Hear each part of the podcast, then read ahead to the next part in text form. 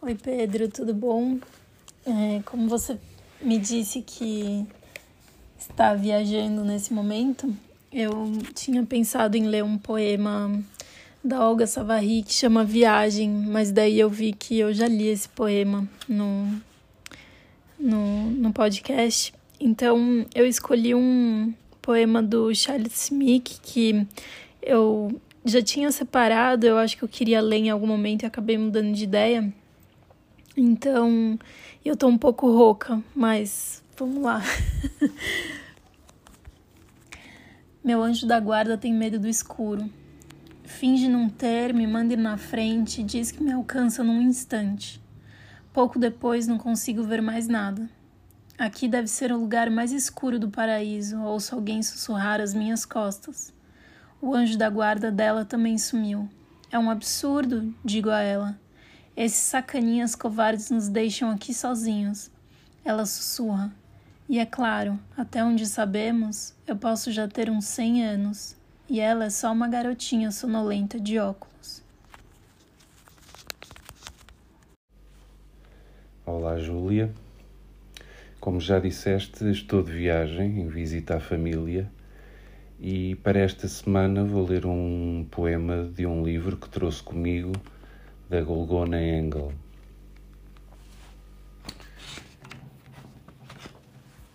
Não te escrevi no outro dia, Timur, nem ontem sequer, quando me lembro de ter deixado o copo a escorregar até ao fim, sem respirar, sempre a procurar as tuas pernas por debaixo da mesa. Na verdade, fui adiando vou sempre dilatando a espera por me sentir de repente imortal.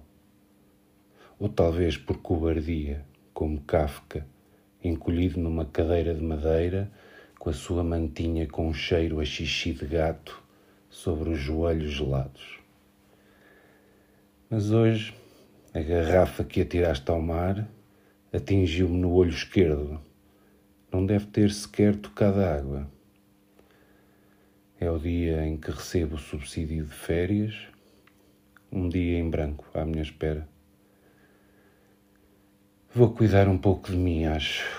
Vou pintar o cabelo, cortar as unhas, passar a tarde num desses cafés da Baixa, onde ninguém me conhece, mas há cada vez mais gente que me cumprimenta, sobretudo jovens funcionários de banco gente que fala do Euro Milhões, do tempo e do Benfica.